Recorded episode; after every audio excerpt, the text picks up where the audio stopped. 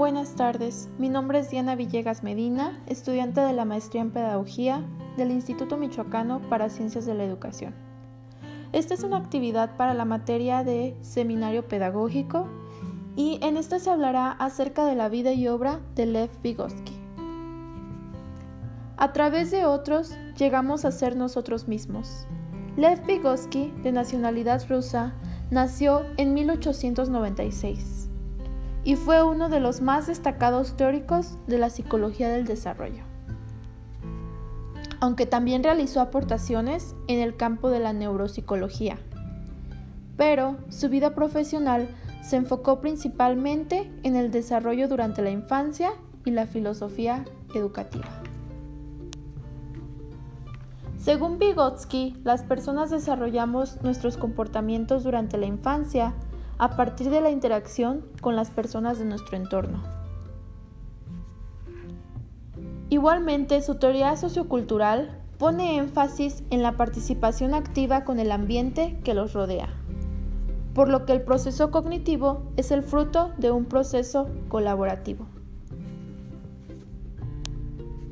Lev Vygotsky sostenía que los niños desarrollan su aprendizaje mediante la interacción social y así es como van adquiriendo nuevas y mejores habilidades cognitivas, como proceso de inmersión a un modo de vida.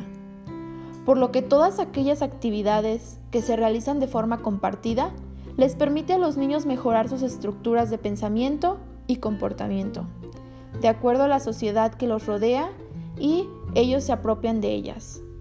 Por esta razón, Vygotsky da mucha importancia a las funciones socializadoras del juego. Este teórico defendió que a través del juego los niños incorporan las normas culturales, los roles sociales y las habilidades interpersonales, así como el uso de símbolos y la imaginación. El papel del adulto o compañeros más avanzados es el apoyo y la dirección así como la organización del aprendizaje del menor. Otro de los aportes más significativos de la obra de Vygotsky es la interacción entre aprendizaje y desarrollo. Señala que todo aprendizaje en la escuela tiene una historia previa.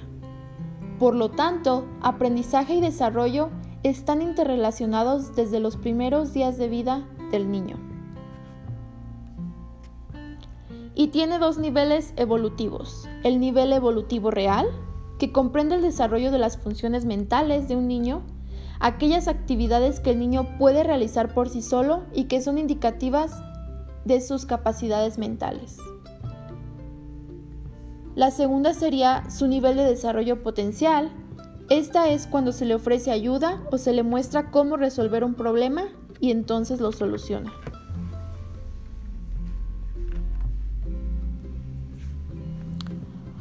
Después de eso nos queda la zona de desarrollo próximo, que es la distancia entre el nivel real de desarrollo y el nivel de desarrollo potencial.